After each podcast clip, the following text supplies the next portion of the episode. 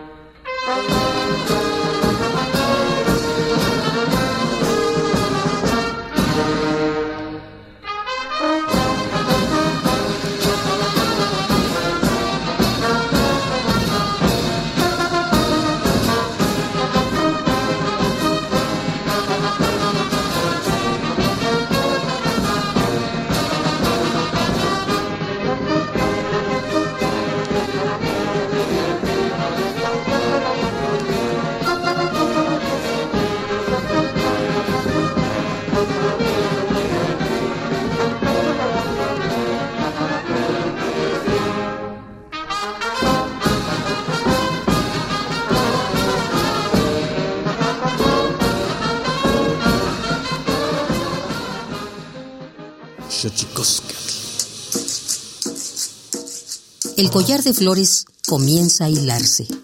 Es momento de ir a lo profundo. Radio UNAM presenta Xochicóscatl, collar de flores, con Mardonio Carballo.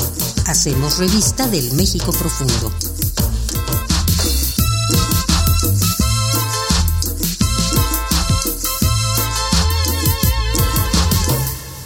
Tenis toquen tatamen guan, aname ichpocame telpocame oki chipilme, sihuapilme guan nochitlente, chicaquimpani, huajatepoztlactoli, tleniwe, tlamachtiancali, y tocan Universidad Nacional Autónoma de México, tojuantiyolpaquin, pampanicantimitselian, nama, nama, sempaticenticen, eh, no Y Tlachtol, Tlen Techpachalocon, Chan y tocan Xochicosca al collar de flores. Hola, ¿qué tal, señoras y señores, niños, niñas, jóvenes, jóvenes y todos, todas, aquellos, aquellas que nos escuchan a través de este invento maravilloso que es la radio, la radio de la Universidad Nacional Autónoma de México. Nosotros muy felices de recibirles aquí en esta casa que tiene nombre de collar de flores. Estamos terminando el año y estamos haciendo una recopilación de las voces que nos acompañaron este año en este espacio dedicado a los pueblos indígenas, a las cosas urgentes, a temas sociales importantes, a temas eh, también de interés para el alma. Y esta vez nos toca, nos toca la reunión de las voces de los y las poetas que nos acompañaron este año. Las voces de Uber Matiuga, Celerina Patricio, Manuel Espinosa Zainos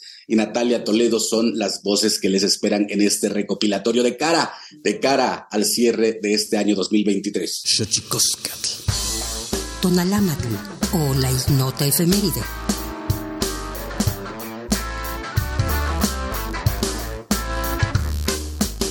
Primero de enero de 1994, en Chiapas, el EZLN se levanta en armas en busca de mejores condiciones para los indígenas, uno de los sectores más marginados del país.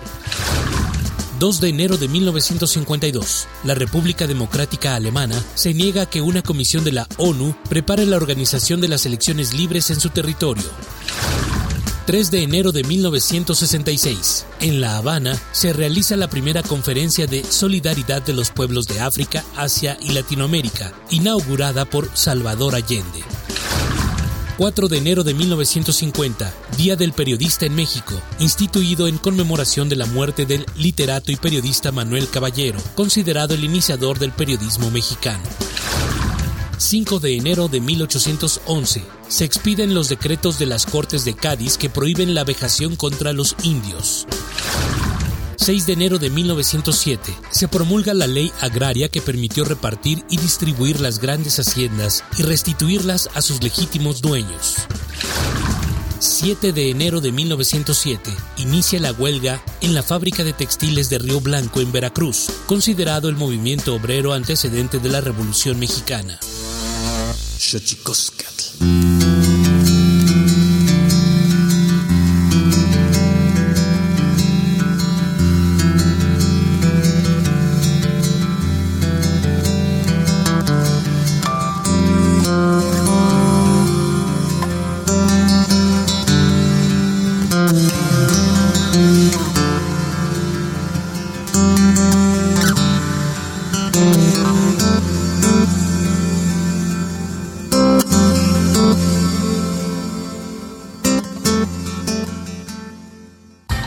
Aquí en Xochicosca, el collar de flores, platicando con Uber. Y, y esto que estás diciendo, Uber, me, parece muy fascinante, porque de pronto eh, en, en, el hablar por hablar hay poco compromiso con la palabra, ir hacia la raíz de las palabras para comprometernos. Me gusta mucho eso, Uber.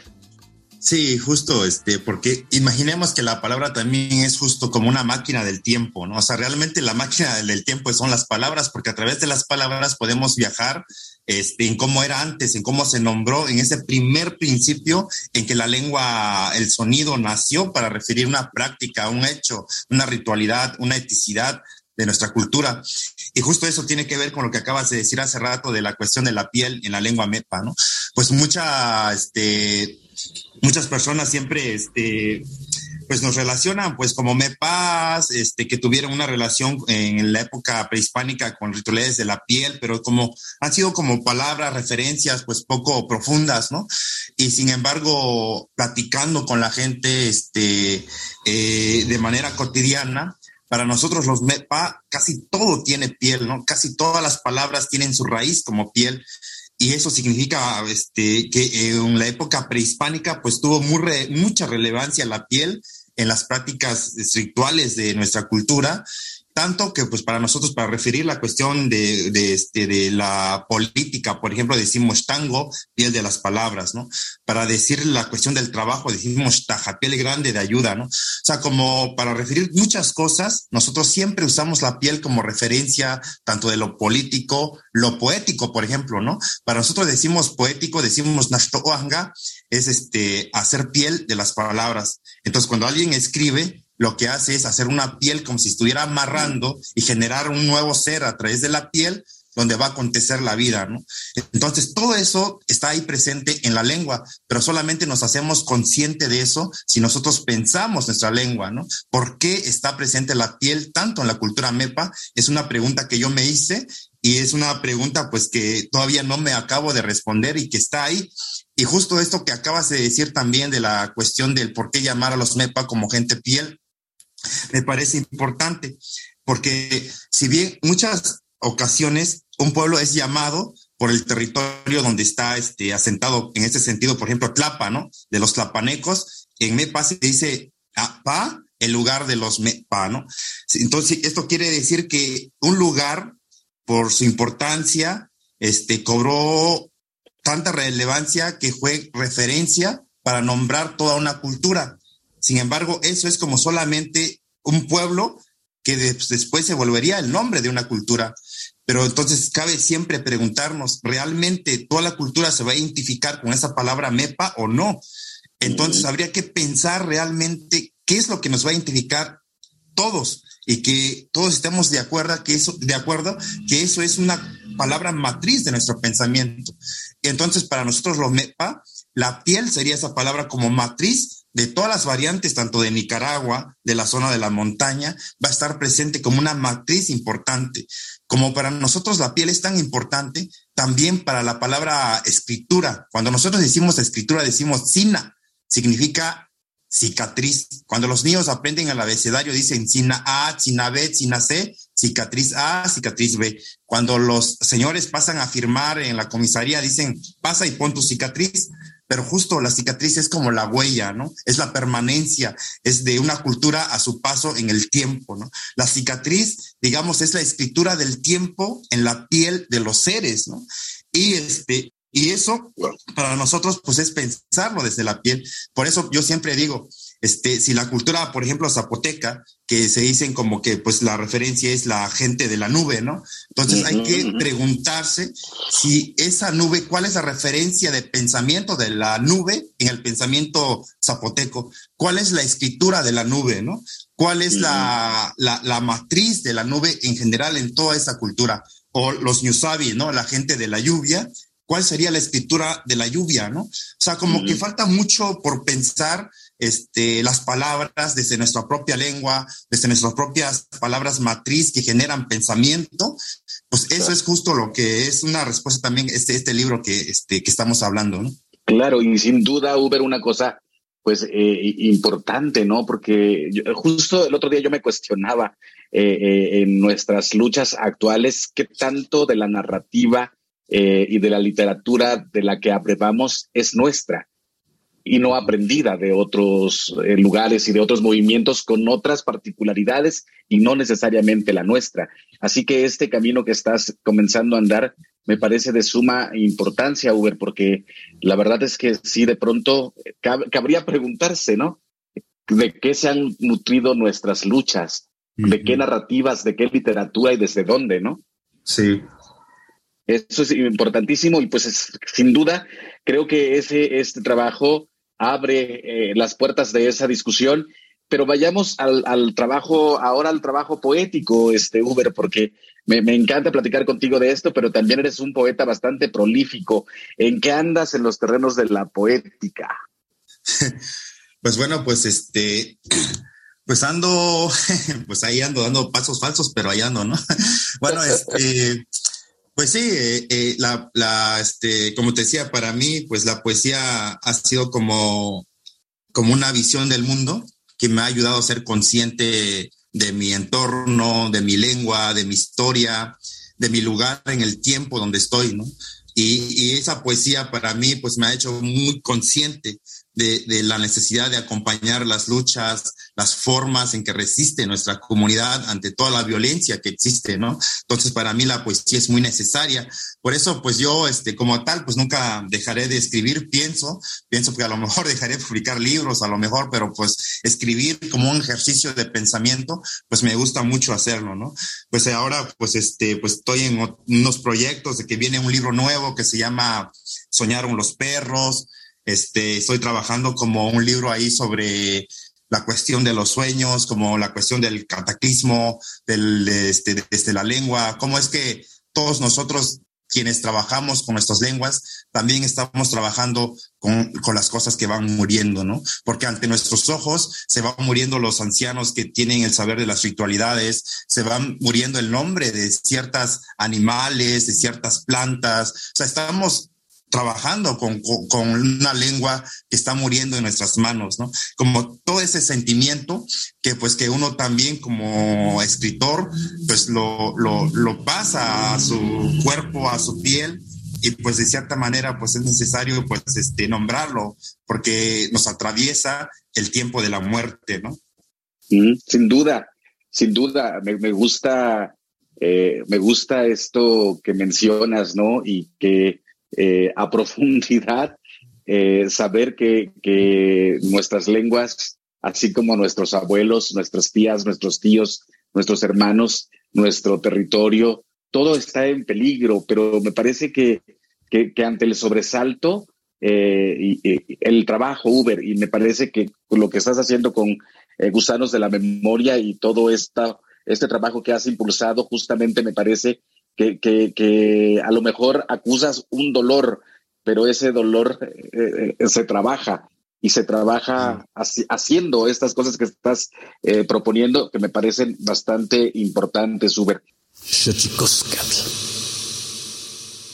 Como ya le decía, pues está con nosotros ahora eh, Celerina Patricia Sánchez Santiago. Ella es, ella nació en Mesón, Guadalupe, San Juan, Mixtepec, Oaxaca, en el año 67. Pertenece a la cultura New Sabi, a la que conocemos como Mixteco. Es licenciada en lingüística por la Escuela Nacional de Antropología. Eh, varios de sus poemas han sido publicados en revistas nacionales. Ha, publicado el libro Ichi y Mi, pero seguro lo estoy pronunciando mal. Ella nos lo dirá mucho mejor de Plural y Ediciones. Eh, también ha ha hecho traducciones de cuentos, compilaciones, en fin, eh, es una mujer que ha, trabajado muchísimo, es una activista por eh, las lenguas indígenas, por los derechos de las lenguas indígenas, hace medios de comunicación y nos da muchísima alegría recibir en este espacio a Celerina Sánchez Santiago, Celerina Patricia Sánchez Santiago. ¿Cómo estás, Celerina? Muchas gracias por la invitación. Anita Guanacunda, Pues muchas gracias por esta invitación y pues invitarme a, charlar con ustedes un ratito. Pues para mí es un placer y un honor. No, para nosotros el honor, es para nosotros el honor, Celerina. Este, pues has publicado eh, varios libros, eh, tu poesía se está haciendo eh, reconocida, eh, te conozco hace muchos años, ¿Cómo, ¿cómo ves, cómo ha sido el desarrollo de tu carrera? Escribir en lenguas indígenas en México es una tarea ardua. Fíjese eh, usted que nos escucha, algo que debería ser una cosa tan natural. Los escritores en lenguas indígenas deben, debemos batallar de múltiples formas para acceder a las publicaciones de nuestros libros, eh, nos enfrentamos a muchas cosas en el camino que Celerina Patricia sin duda lo tiene claro. ¿Cómo has visto eh, tu carrera, eh, que por fortuna va en crecimiento, Celerina, pero que no ha sido fácil, ¿no? No, no ha sido fácil, ha sido de, abrir puertas también. Yo creo que así como tú y otras personas como de, eh, ahora sí que del siglo pasado, este, nos ha tocado abrir puertas, nos ha tocado ser autodidactas en nuestra lengua, en nuestra cultura, una cosa que se nos negó en este país, una deuda que sigue ahí latente para muchos integrantes de los pueblos originarios. Y así como, como varias personas nos tocó ser autodidactas desde aprender nuestra propia lengua para escribirla, analizarla, porque una cosa es que lo hables y otra cosa es que lo escribas, que lo analices, que veas esta profundidad que hay en las palabras. Indudablemente nos ha tocado esta, esta parte y que bueno, eh, ahora a más de 20 años de trabajo, verlo con otros jóvenes que ahora intentan y están y que tienen más herramientas para poder hacerlo, pues es un gusto, un placer, ¿no? Y, también un, dolor tremendo de, haber atravesado todas estas, estas barreras, también irlas rompiendo. Que, que a lo largo de estos años, igual, y, lo he analizado, em, qué es lo que ha pasado en el trabajo, pues tampoco ya no estamos como hace 20 años. Sin embargo, eh, las letras en lenguas indígenas sigue sigue sin, sin esta difusión, sigue sin estas aperturas en los medios eh, masivos, ¿no? Sino son, otra vez seguimos relegados en, en, los espacios que, que a veces son abiertos, por ejemplo, en Radio UNAM, a veces en Radio Educación y a veces en algunos programas donde podemos mostrar estos trabajos y bueno, tú has sido pionero para abrir los medios de comunicación masivos y que pues ahí estamos presentes y que bueno, que más quisiéramos abrir más, ¿verdad? Pero, pero no se puede porque en este país tan racista, tan discriminatorio, pues todavía hay mucho trabajo y muchas cosas por hacer para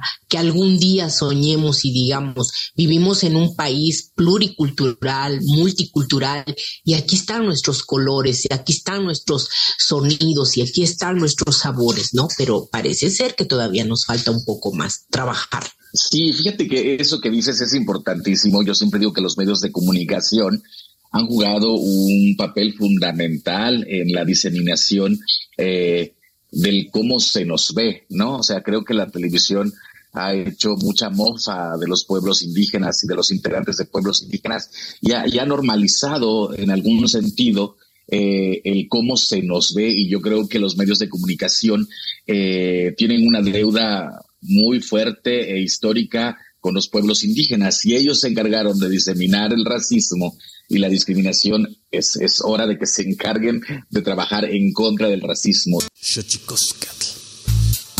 El Instituto Nacional de Lenguas Indígenas presenta Tlactolcuepa o la palabra de la semana.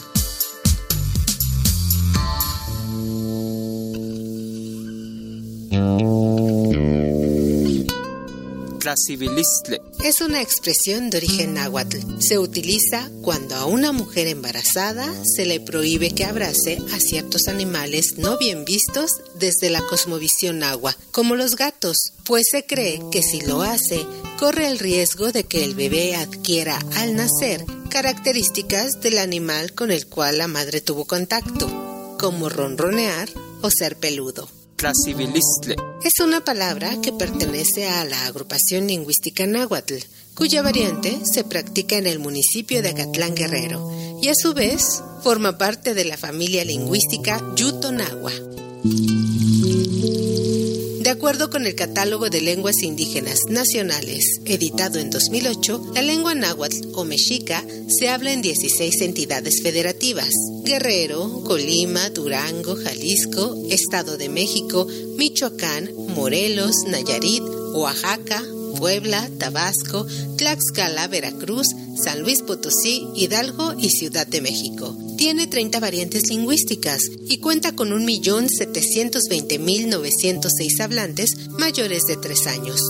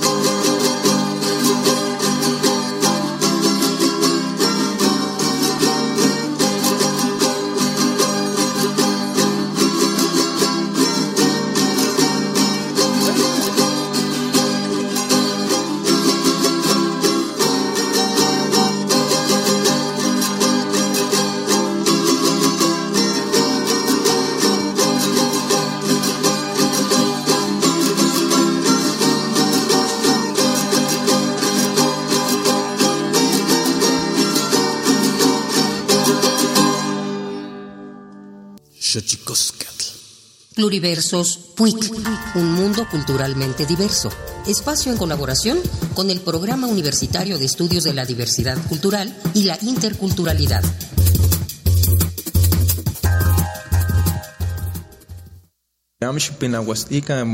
muy bueno de este Nochi, este Telpocame, ama y, que no olviden sus raíces y que a muchos niños les enseñen lo que hablan. El náhuatl es la lengua originaria con mayor número de hablantes en México. Con aproximadamente un millón y medio, su uso se extiende desde el norte de México hasta Centroamérica. Jóvenes hablantes buscan preservar su lengua originaria a través de la música ante el riesgo de desaparición, como es el caso de Martín Cabrera Posada, hablante del náhuatl, originario de Tlalnepantla, Estado de México. También es conocido como El Mágico, quien decidió usar el rap como un puente para musicalizar la cosmovisión del pueblo mexica y conectarlo con el mundo. Pues ya llevo cinco años haciendo esto y pues para mí es un orgullo tener esta herramienta y poder este, dar un mensaje a toda la gente para que no olvide sus raíces y que quieran dar a conocer más sus lenguas porque se está acabando y hay mucha discriminación y los morritos ya lo andan olvidando. La Organización de las Naciones Unidas, ONU, declaró 2019 como el Año Internacional de las Lenguas Indígenas, una medida para alertar sobre el riesgo de desaparición que enfrentan 40% de las 7.000 lenguas originarias que se hablan en el mundo. Las expresiones artísticas ligadas al uso de las lenguas están cobrando auge con el tiempo. Sin embargo, los esfuerzos por recuperar la plenitud del uso de las lenguas en el contexto contemporáneo representa un reto mayúsculo. Aquí, algo del rap compuesto por el mágico, influenciado por el hip hop chicano mezclado con su lengua materna, líricas con un único propósito, llegar a nuevas generaciones para que hagan uso de la lengua. Ni machilia que no mi nemis la poguía de vivencias, cosas locas de las que yo aquí vivía. A mi nequis con yetos igual ni música ni tlejos, con mi la zona música regional, cual si huele ni tzi, ne am ni pinawis ni con huilita, ni tlacuicas ni tzi, de tzitziquitzi, desmacas y quichanza, ni mitzcuicas hasta tlapas, tlaniquistos san violencia, tlaniquistos san melac, ne amis cacayaguas ni pisto canot son teco, tlanicnequi y canías ni pia este de... Y como ya le decía, Está con nosotros Irma Pineda, una poeta, bueno, una poeta bimizá, eh, que escribe en Villazá, eh, una poeta importante. A mí la verdad es que cada vez me convenzo más de que uno escribe en la lengua que quiere y en la lengua que le gusta. Y nosotros por fortuna tenemos lenguas en México que son nuestras y nosotros, y hablo de Irma y yo, nos enorgullecemos mucho de hablar algunas lenguas de las llamadas indígenas originarias, pero ella, ella pertenece al pueblo nube. Irma Pineda, una poeta eh, que justo estaba mirando ahora que todo mundo se echa un clavado a las redes sociales y descubrí que Irma Pineda, mi comadre por más señas, ha sido traducida al estonio y es la razón por la cual estamos aquí platicando. Irma Pineda, queridísima, ¿cómo estás? Adiós, Mardonio. Neru Senda Tidio Shinaro, Bagira Kukadia Galano Yanachi. ¿Qué tal, mi querido Mardonio? Te mando un gran, gran abrazo. Me da mucho gusto saludarte en este Diga Ye Collar de Flores, como decimos en Zapoteco. Y ah, mando un gran abrazo cálido a toda la gente que nos está escuchando por esta transmisión. Eh, pues sí, muy contenta, muy contenta con esta nueva edición de, un libro que ya es conocido en México, que ya se agotó hace algunos años, se llama La flor que se llevó, Neve, pero que ahorita, gracias al trabajo de, de Maris Kill, ha sido traducido al estonio. Qué, maravilla, este, comadre. Yo no sé lo que piensas tú, mi querida Irma Pineda. Eh, ¿Cómo ha cambiado el panorama de la literatura en lenguas indígenas? ¿Te acuerdas hace 20 años lo que nos costaba trabajo publicar y ahora de pronto eh, podemos tener como tú, que ha sido traducida al inglés, al italiano, al alemán, al serbio, al ruso, al portugués? Ahora hay una diseminación eh, de, la poética, de la narrativa, de la literatura en lenguas indígenas, eh, como, como con más facilidad a pesar de las dificultades que conlleva. ¿Cómo ves este panorama, Irma? Eh, mira, me pasa algo muy complejo o contradictorio con, con esta nueva situación. Efectivamente, querido Mardonio, como lo mencionabas, eh, prácticamente eh, nuestra generación todavía fue esta generación que pues tenía que estar tocando o pateando puertas para que, para que se le abrieran los espacios, ¿no? Porque, pues recuerda que no existían las líneas pues de internet, no existían las redes sociales, eh, también las publicaciones eran mucho, mucho más cerradas. No había una editorial que estuviese publicando en lenguas indígenas. Las comerciales, pues mucho menos aceptaban, ¿no? Eh, y bueno, pues la generación anterior a nosotros, pues prácticamente se tuvo que, desangrar para que les hicieran caso. Y ahora que tenemos la, la tecnología, que me parece estupendo que haya facilitado la, la visión de la gente sobre pues el, el, panorama o la existencia de los pueblos indígenas y entre todo ello pues la riqueza cultural, las lenguas y la literatura, ¿no? Pero al mismo tiempo eh, me parece pues lamentable que también toda esta apertura de espacios eh, eh ya vaya sin un filtro, me parece, ¿no? De repente encuentro eh, textos que pues siento, leo, eh, porque conozco mi lengua, que están pensados en el español y que en este, en aras de montarse a este boom eh, en lenguas indígenas, fueron traducidas al, al dichazá, en mi caso, ¿no? Y seguramente en el náhuatl te hace encontrar cosas similares. Entonces me entristece que se esté pensando en español y que se esté eh, trasladando lo del español, tratando de encajarlo en la lengua, por un lado, y por otro lado, que tal vez ya no haya una recuperación o una preocupación de, la gente que está escribiendo de recuperar a través de la literatura, pues muchos elementos eh, de la cultura propia, ¿no? Entonces, por un lado, tenemos mayor difusión, pero por otro lado creo que tenemos que retomar el tema de, la calidad de lo que estamos escribiendo y para esto me parece importante que sigamos trabajando talleres de formación, talleres de traducción, este, bueno, muchas cosas. Sin duda, sin duda hay, hay una, como tú dices, hay un cierto boom ahorita en la literatura en lenguas indígenas y efectivamente ah, ah, yo siento que hay muchas cosas que se están haciendo, Irma Pineda, eh, con mucha superficialidad, ¿no? aprovechándose, como dices, montándose en el boom, indígenas y no indígenas.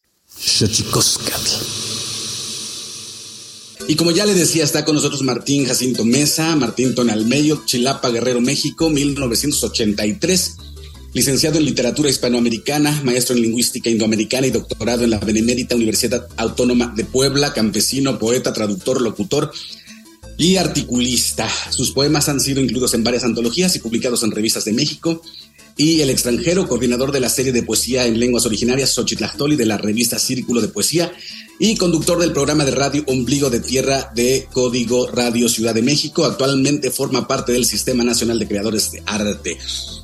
Con ustedes, Martín Tonalmeyo, Tlenti, Cristoano, Guampo, Neyolpaki, Pampatimitzelian, Pangni, Xochicoscati. Mardoño, Timitzpakis, La Palua, que Nochipa, Nahuanangane, que Sineme, Panca, eh, Seca, el Pantintle, Bonitoca, Zacaloya Guerrero, Nicani Tequihuica de Tequigua, o comisario, mamá de Tequia Miak Tequitzitle, Nanga Tequistineme, eh, Tequitineme Tequitzitle, Nicani, Pan, Nocalpansin, bueno. Pues qué maravilla platicar contigo en esta experiencia de, ser el, comisario de Atzacualoyan, allá en Chilapa, Guerrero.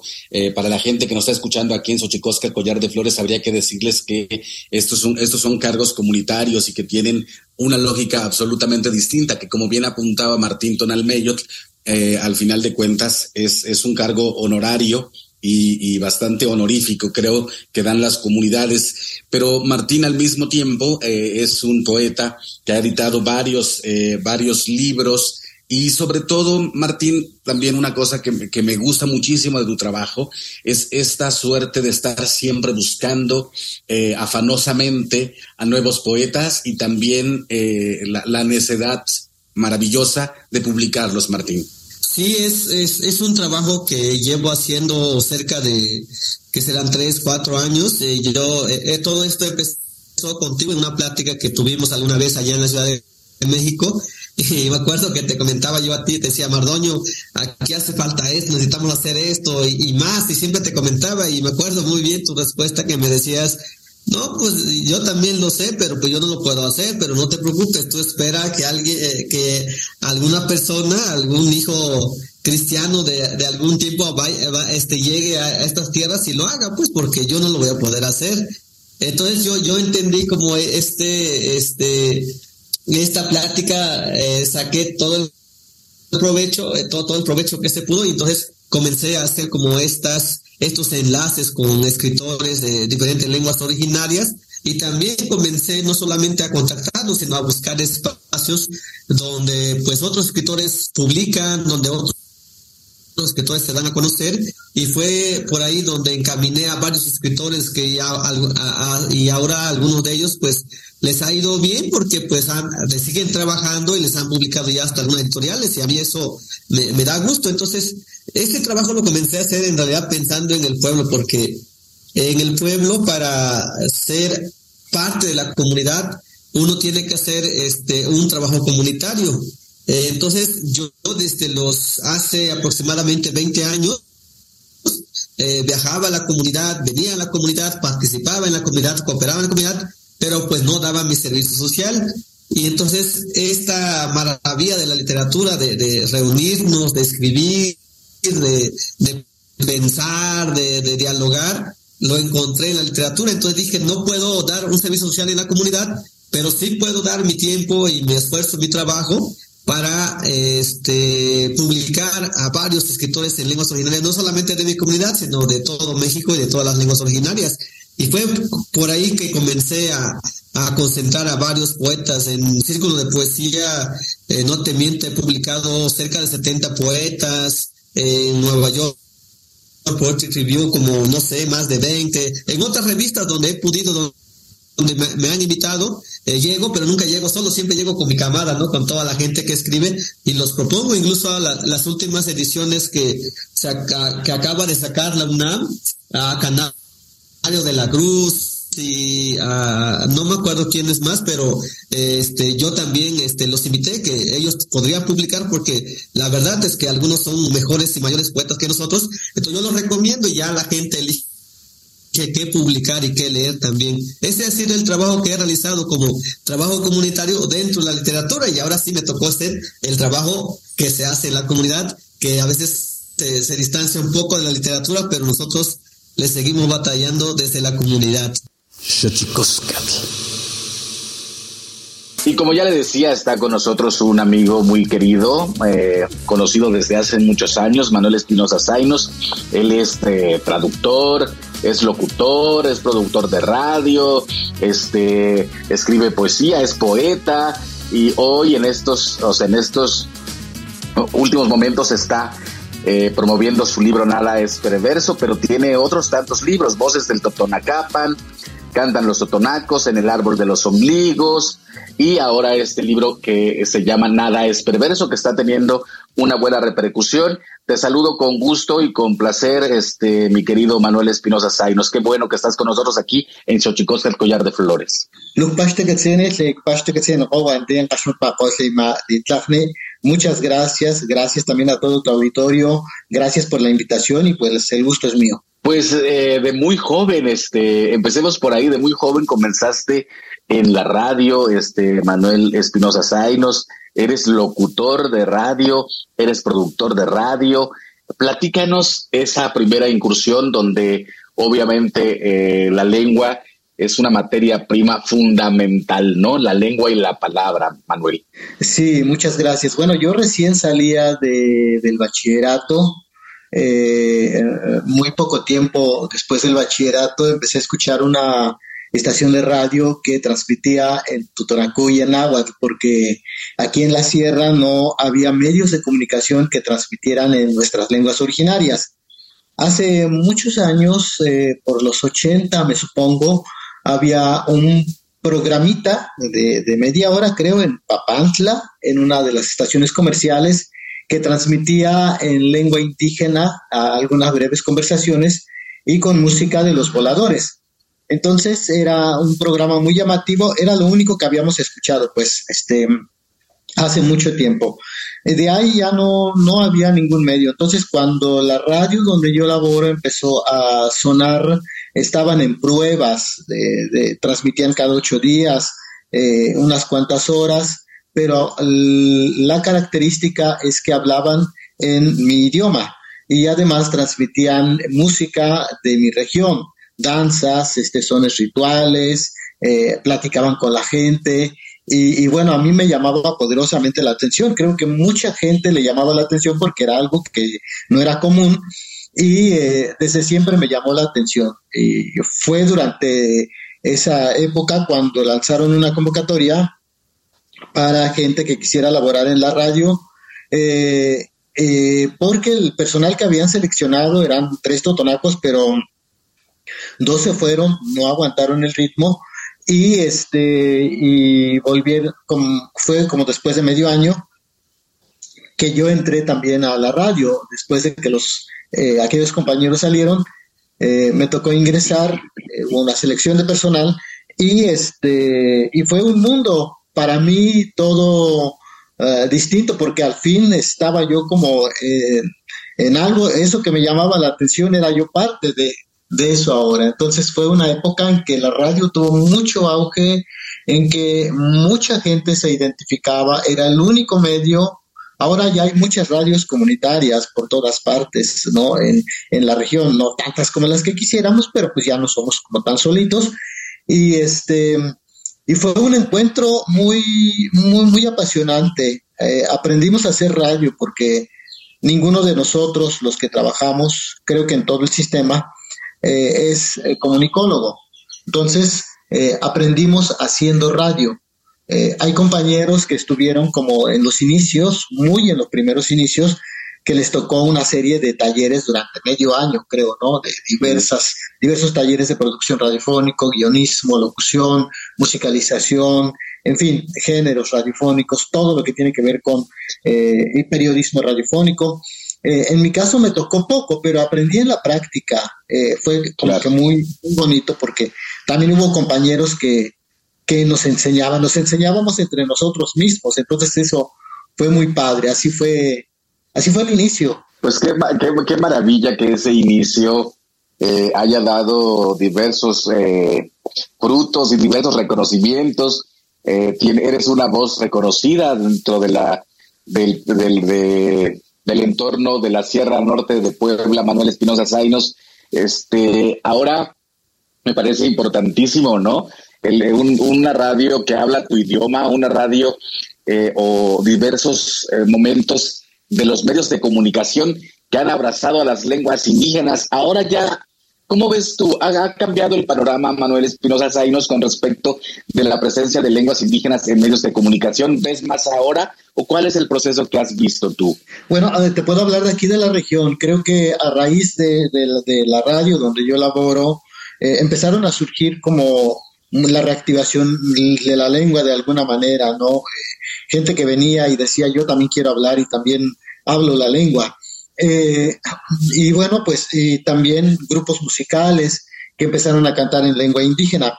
Pero también eh, con el paso de los años la demanda ha sido tanta que empezaron a surgir pues otras radios, eh, entonces ahora tenemos radios en la región, tenemos una, la radio de la Tosepan que transmite en Nahuatl y Tutonacú, ¿no? que es una organización muy grande aquí en la región y que pues hace un trabajo radiofónico impresionante. Tenemos a la radio Chinaca, la de San Miguel Chinacapan, que está, pertenece a Cochalan, eh, pues también transmite en Nahuatl y consiguieron una muchacha que habla Tutonacú, que vive allá, también colabora. Entonces, eh, siempre están como en resistencia porque son radios comunitarias. Eh, desde mi percepción, pues nunca los vi como, como competencia, más bien los veo como una alternativa, porque para la gente es una alternativa más.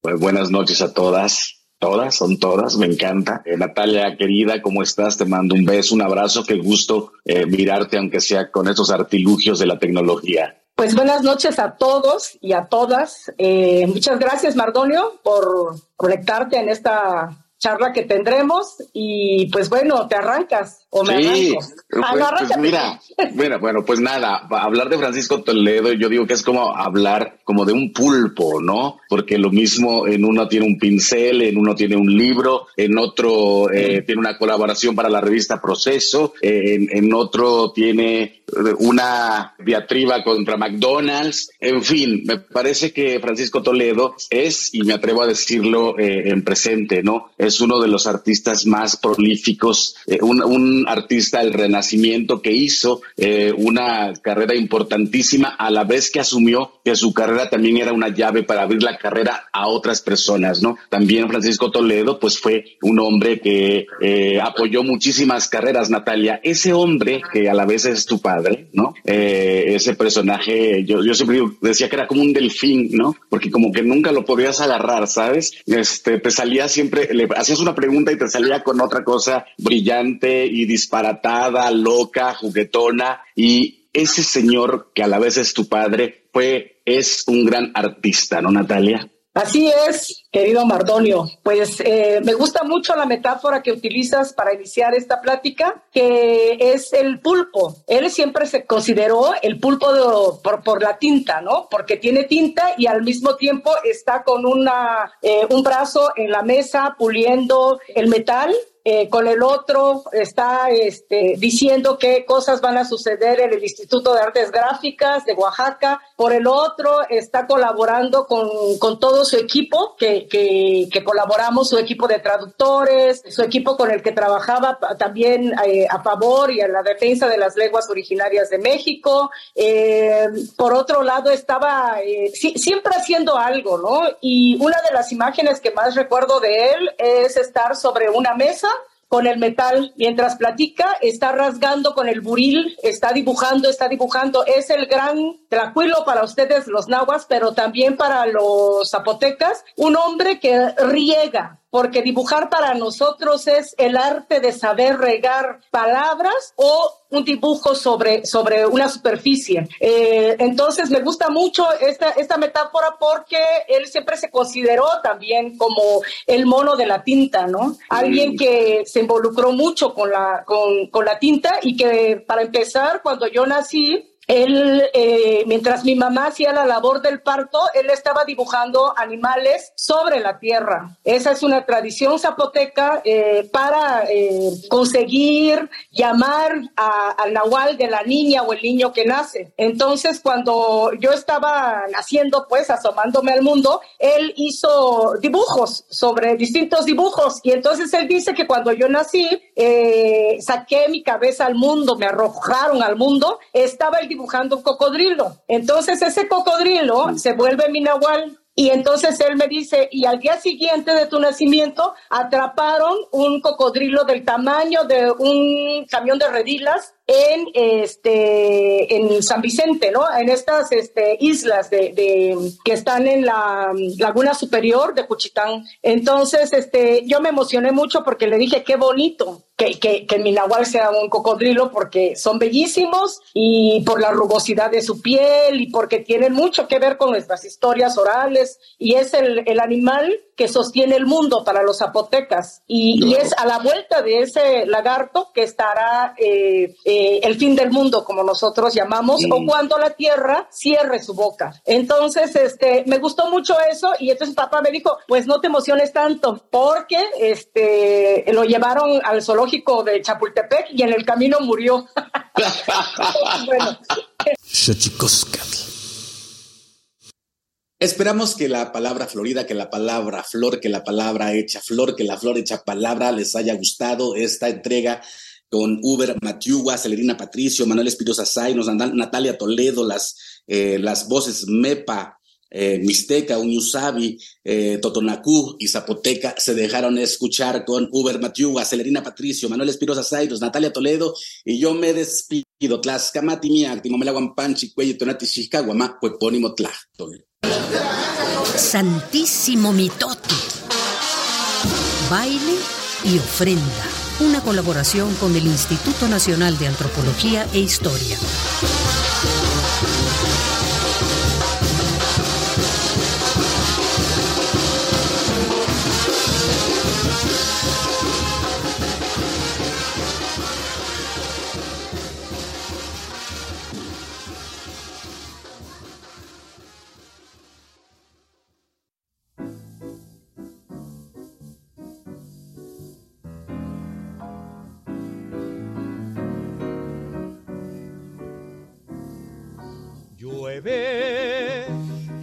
Tristemente el corazón solloza por el recuerdo de pasadas cosas que ya se han ido, que nunca vuelven, que están marchitas.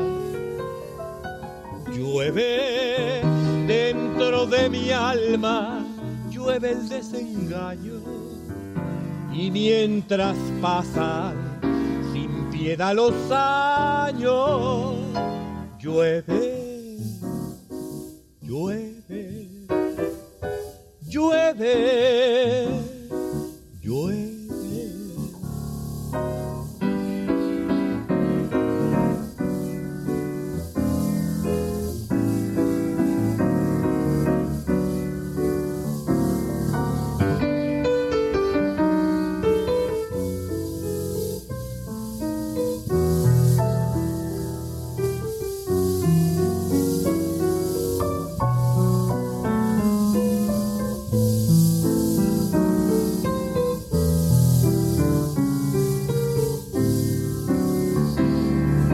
Llueve dentro de mi alma, llueve el desengaño.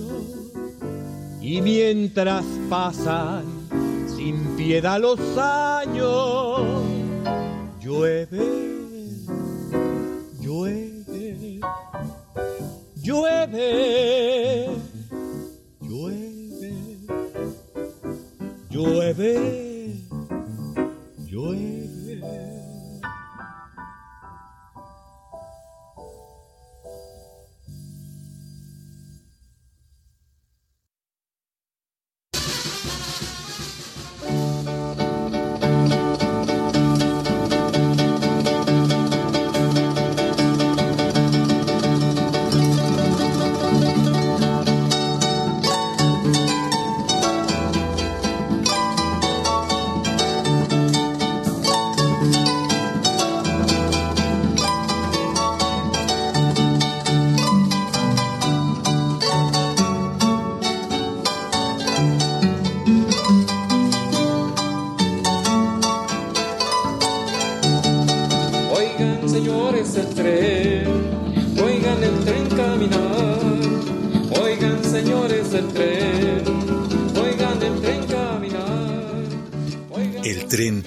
Es el segundo son que escuchamos.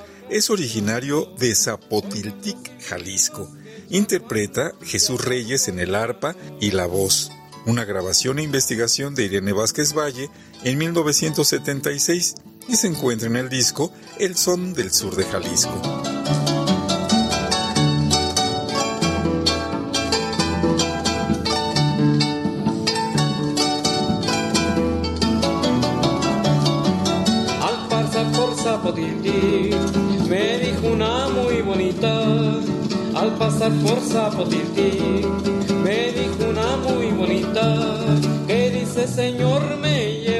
Cerramos el programa con La Chilindrina, canción originaria de la Ciudad de México que interpreta la orquesta y coro de la Casa de la Música Mexicana bajo la dirección del maestro Daniel García Blanco.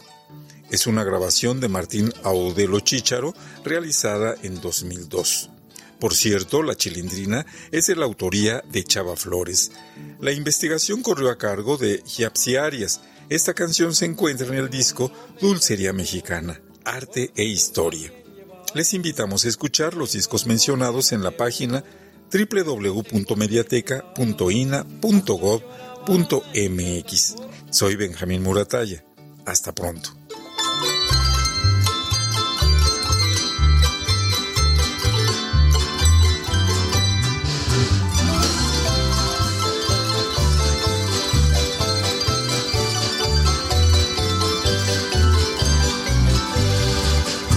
Divina, preciosa chilindrina, de trenza pueblerina, me gusta salamar. Dame un disque, te siento en boca y lima, chamuco sin harina, bambazo de agua y sal. Otra semana te vi muy campechana, pero hoy en la mañana, esos cuernos para otros polvorones que solo son picones de novia en un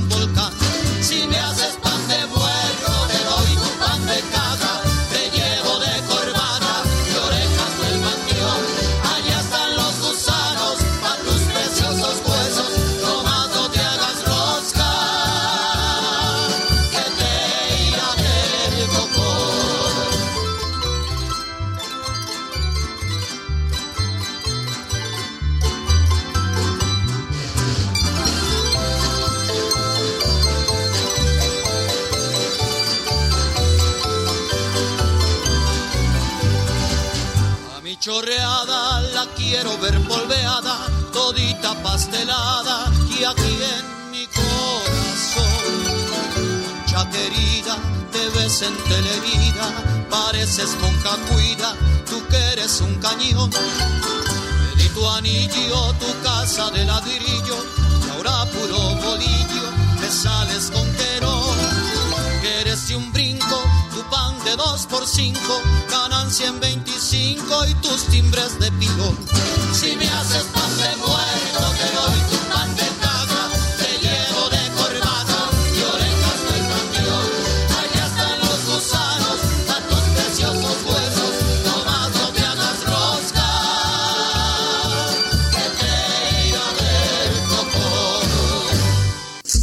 Esto fue Xochicóscatl, Collar de Flores, con Mardonio Carballo. Hacemos revista del México Profundo. Una producción de Radio UNAM. Experiencia sonora.